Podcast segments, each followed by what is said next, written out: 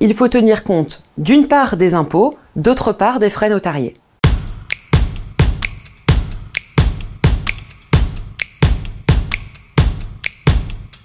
Il y a deux volets dans le coût du règlement de la succession.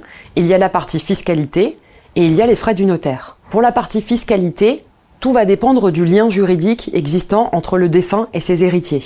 Est-ce qu'il s'agit de son conjoint, qui lui est totalement exonéré d'impôts? Est-ce qu'il s'agit de ses enfants, qui vont avoir des abattements, puis un impôt progressif en fonction du montant du patrimoine, ou est-ce qu'il s'agit de personnes extérieures à la famille? Là, cet aspect-là va être calculé par le notaire et indiqué aux héritiers.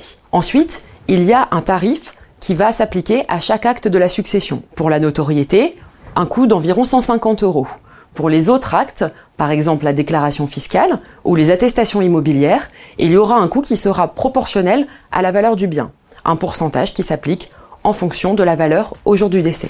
Le tarif est fixé de manière nationale et s'applique quel que soit le notaire que vous pourrez consulter en France.